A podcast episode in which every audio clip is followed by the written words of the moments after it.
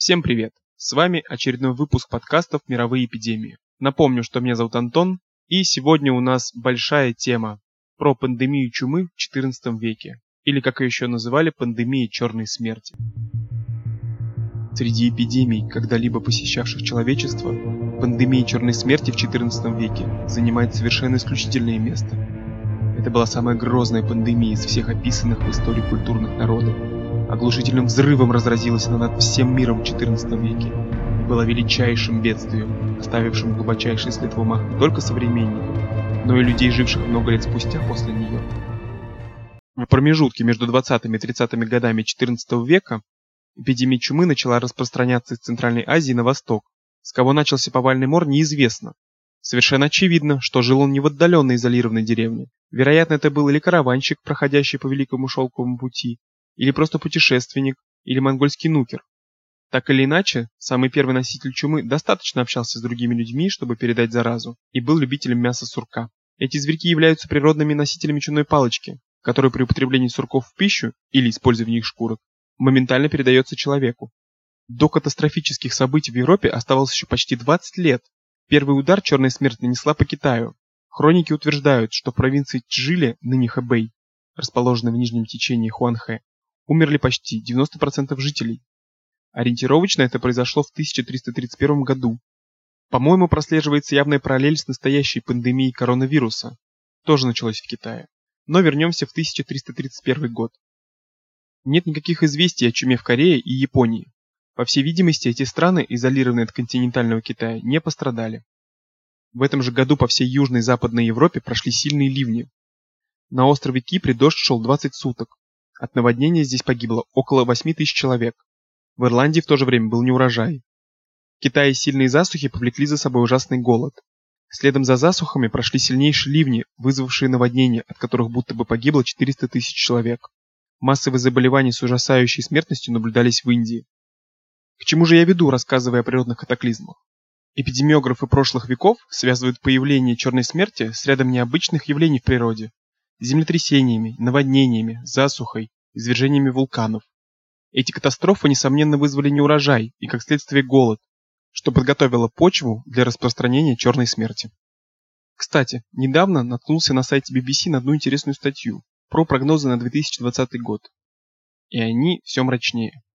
Нас ожидают пожары, потоп, неурожай, засуха, нашествие саранчи. В принципе, с этим мы могли бы справиться, если бы не коронавирус. По сути, на борьбу с вирусом кинули все силы, и на все прочее просто не остается ресурсов. И все эти катастрофы действительно могут стать большой проблемой для всего мира. А пандемия коронавируса, возможно, первая в цепочке более страшных эпидемий мира. Но вернемся к XIV веку. К 1338 году чума возвращается к озеру Иссык-Куль и почти поголовно истребляет местную общину несториан. Двумя годами позже чума появляется в Самарканде, Бухаре и Хиве, а за следующие пять лет распространяется вплоть до Дона и Волги, уничтожает жителей столицы Золотой Орды Сарай-аль-Джидид. А сейчас я расскажу, как протекала чума и какова была клиническая картина. Обычно от момента заражения до полного развития болезни проходит от 2 до 10 дней при бубонной форме. Однако в XIV веке наблюдалась чумная пневмония, вторичная легочная форма, способная привести к смерти за считанные часы. Если у больного наблюдалась легочная форма, то болезнь передавалась воздушно-капельным путем, это значит, что такой больной способен заразить всех окружающих его людей моментально. А дальше зараза распространяется по принципу цепной реакции. В наши времена легочную форму чумы вылечить довольно сложно, а уж в те времена вообще не представлялось возможным. В 1347 году чума добирается до Сицилии. Эпидемия нанесла по Сицилийскому королевству такой удар, что оно не могло оправиться около сотни лет, а королевская семья вымерла поголовно. Умерших не хоронят, пустые дома с ценными вещами покинуты, двери не заперты, Выжившие пребывают в каталептическом шоке. А если учитывать, что в отдельных регионах до двух третей, а то и трех четвертых населения вымерло, то пейзаж вырисовывается, мягко сказать, так себе. А теперь на несколько мгновений представим, что такая ситуация случилась в наше время. Больше половины сотрудников вашего офиса умерли. Смерть настигла вашу вторую половину двоих из трех детей.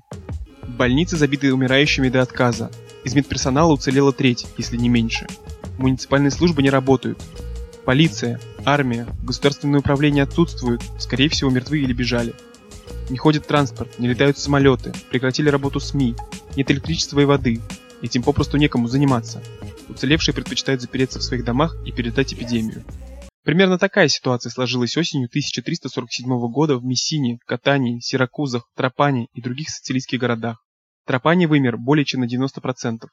К началу ноября 1347 года черная смерть объявилась в континентальной Европе, на южном побережье Франции в Марселе. До конца года образовались три крупнейших очага, откуда чума начала с устрашающей быстротой расползаться дальше.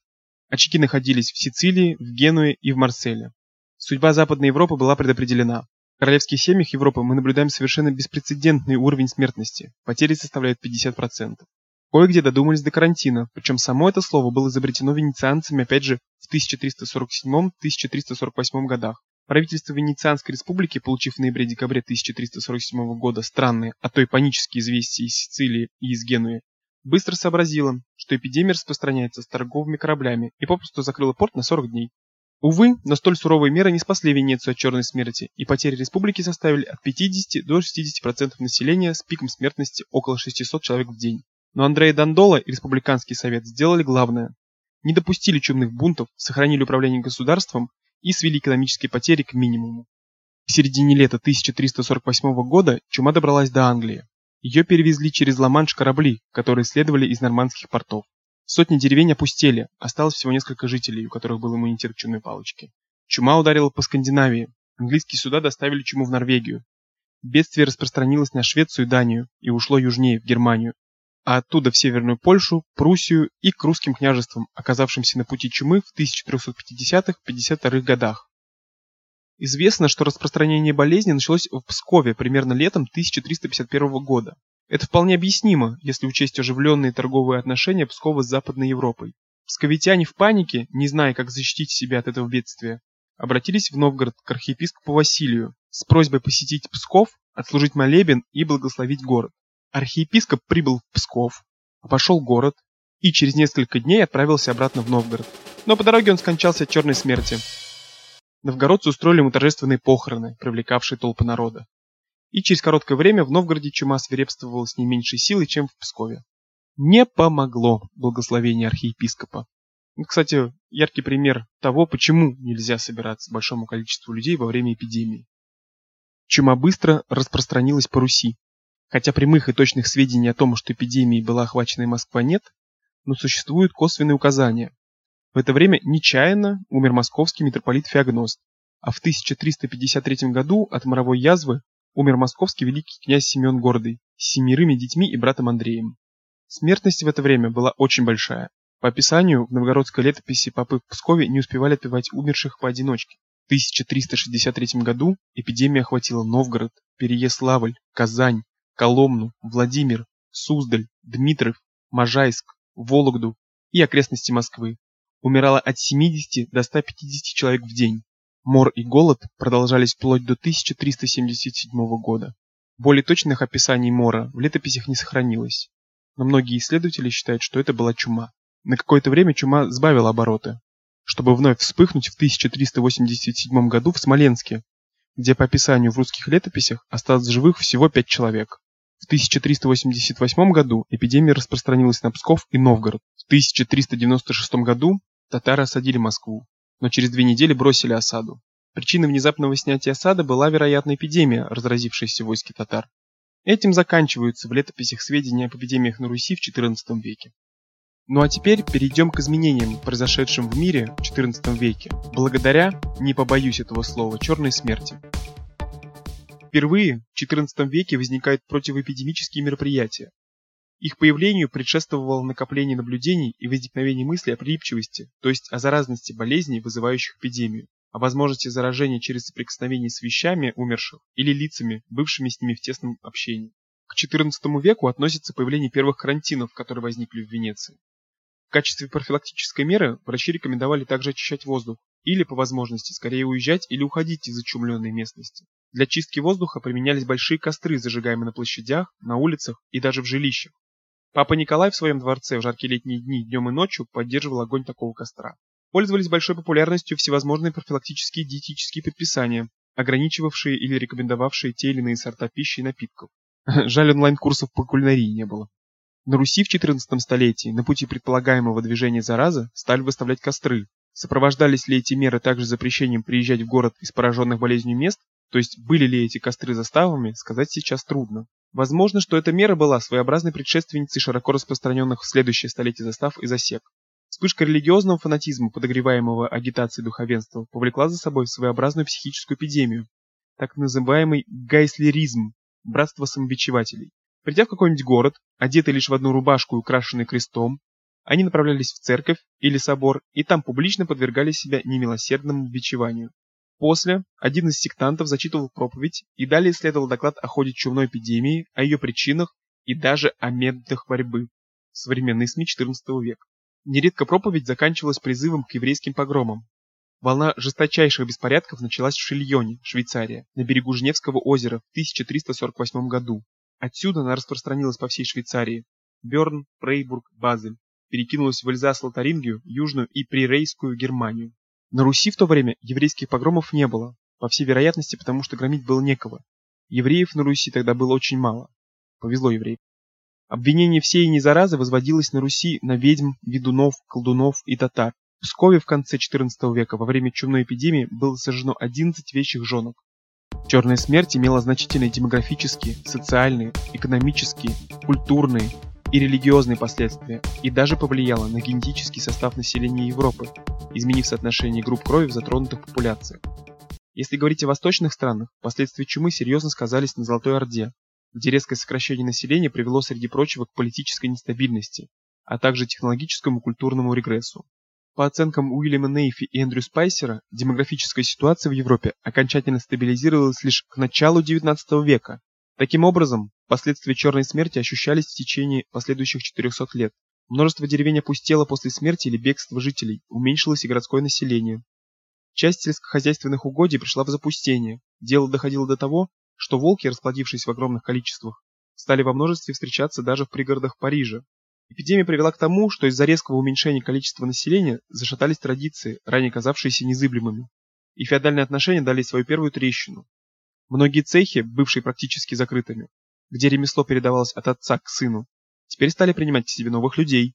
Подобным же способом вынуждено было пополнять свои ряды духовенство, значительно поредевшее за время эпидемии, а также врачебные сословия, за недостатком мужчин в сферу производства стали втягиваться женщины. Время после чумной эпидемии стало подлинным временем новых идей и пробуждений средневекового сознания.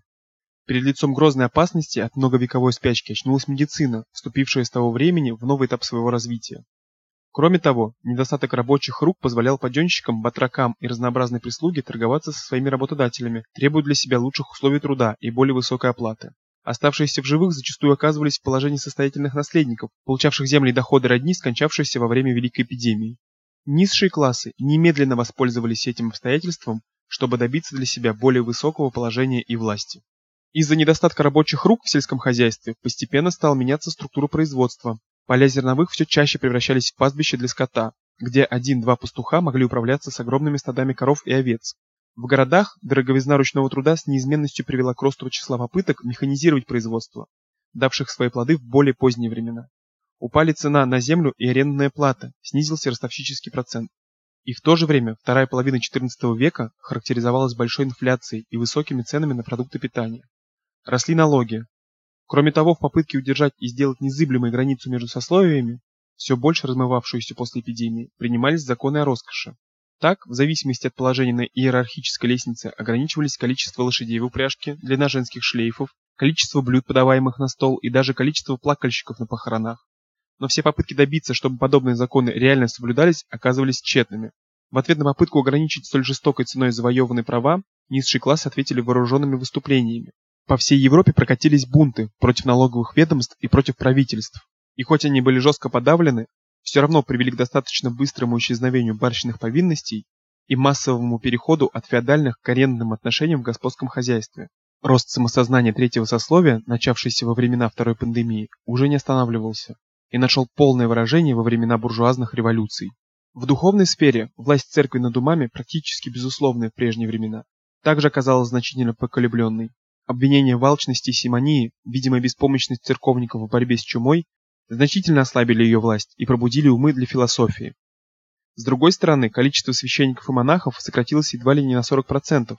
Пустовало огромное количество церквей. Стремясь заполнить эту лакуну, высшее духовенство было вынуждено снижать требования к кандидатам. определять на места куда более молодой, чем обычно, и во многом невежественный контингент. В результате эпидемии образовательный уровень духовенства, бывший достаточно высоким перед началом чумной эпидемии, резко пошел вниз. Ожили старинные суеверия, ранее запрещавшиеся церкви, вера в заговоры, вмешательство дьявола в повседневную жизнь и ведьмины чары. Стоит напомнить, что само понятие шабаша окончательно закрепилось в сознании средневекового человека в годы Черной смерти. Да нас так до сих пор и не отпустило. Как мы видим, эпидемия приносит не только смерть и разруху, но и неизбежные перемены к улучшению жизни. Появляются новые идеи, изменяется отношение к работе, медицина прогрессирует, да и вообще меняется сознание людей. Человек больше задумывается о том, как ему улучшить свою жизнь, чтобы при следующей пандемии не оказаться за бортом активной жизни, а продолжать действовать и развиваться. Лично от себя хочу сказать, действуйте, меняйте себя, начните заниматься чем-то новым, открывайте себя с новой стороны. И, конечно, соблюдайте карантин и не посещайте места с большим скоплением людей. Чем чреваты такие собрания, вы узнали из моего подкаста. Берегите себя и своих близких. До следующего выпуска. Пока.